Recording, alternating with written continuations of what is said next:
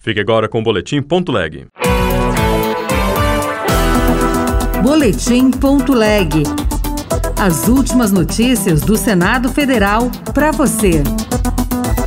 Senado poderá reduzir para 50 anos a idade para a pessoa com deficiência ser considerada idosa. A ideia é estender para indivíduos nessa condição a proteção conferida aos idosos por normas específicas, notadamente o Estatuto do Idoso. Além disso, o projeto viabiliza a aplicação de conceitos de envelhecimento ativo para as pessoas com deficiência Guerra da Rússia contra a Ucrânia não compromete votação de acordo militar do Brasil com Kiev.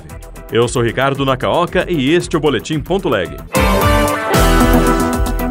Pessoa com deficiência poderá ser considerada idosa a partir dos 50 anos.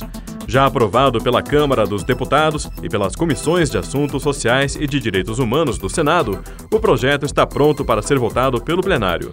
Repórter Bruno Lourenço.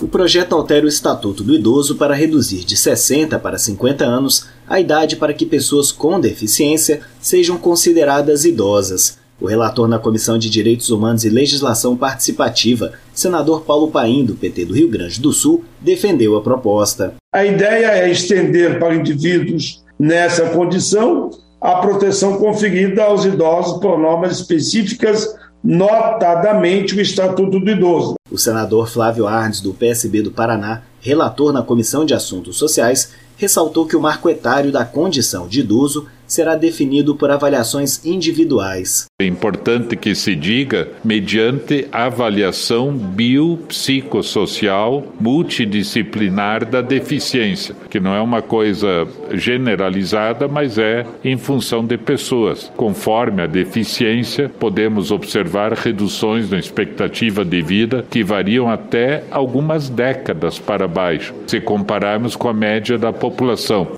Como já foi aprovado pela Câmara dos Deputados, o projeto seguirá para a sanção presidencial se passar pelo plenário do Senado.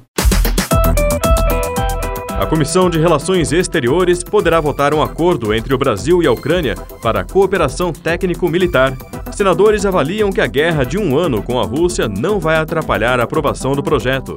Repórter Yara Farias Borges. Assinado em 2011, o acordo entre o Brasil e a Ucrânia para a cooperação técnico-militar aguarda votação na CRE, Comissão de Relações Exteriores e Defesa Nacional. A intenção é, entre outros pontos, promover a cooperação em áreas como produção e aquisição de produtos e serviços de defesa e transferência de tecnologias e licenças de produção de armamento militar. Para o senador Nelsinho Trade, do PSD sul-mato-grossense, que foi presidente da CRE, o conflito entre a Ucrânia e a Rússia, completando um ano em fevereiro, não prejudica o acordo. Não houve nenhuma mudança na relação bilateral do Brasil com a Ucrânia. O Brasil se mantém neutro em relação ao conflito. Talvez não convenha ao Senado da República intervir. O parlamento só ratifica. A definição das bases deve ser feita pelas Forças Armadas e pelo Ministério das Relações Exteriores, junto ao Executivo ucraniano.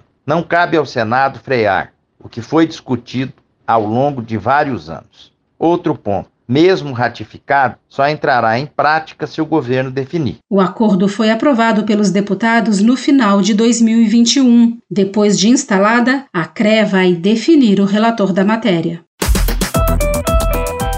O Senado vai entregar na próxima semana a comenda Luiz da Câmara Cascudo, que agracia personalidades que contribuíram para a cultura brasileira. Reportagem de Luiz Felipe Liázebra. Está marcado para o dia 28 de fevereiro a sessão de entrega da comenda de incentivo à cultura Luiz da Câmara Cascudo. A condecoração foi instituída em 2018 com o objetivo de agraciar personalidades, instituições e grupos que têm oferecido contribuição à cultura brasileira. Na última sessão de entrega da comenda, o senador Paulo Paim, do PT do Rio Grande do Sul, destacou a importância dos homenageados para a cultura brasileira. Esses homenageados fizeram foi isso. A universalidade das suas artes tem esse dom e essa missão, que é o de agregar as pessoas, libertando-as dos seus preconceitos, desconstruindo muros, respeitando as diferenças. A cultura tem que ser livre, livre. Ah, como é bom a gente olhar para trás, para frente e para o futuro. Eu só quero liberdade, liberdade e liberdade. E a cultura que me dá isso. Segundo a resolução que institui a comenda, a indicação dos candidatos à condecoração pode ser feita por qualquer senador. Depois disso, caberá um conselho, que é composto por um representante de cada partido com assento no Senado Federal, referendar os nomes.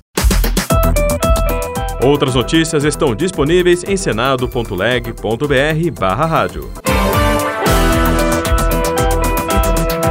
Você ouviu Boletim.leg. Notícias do Senado Federal.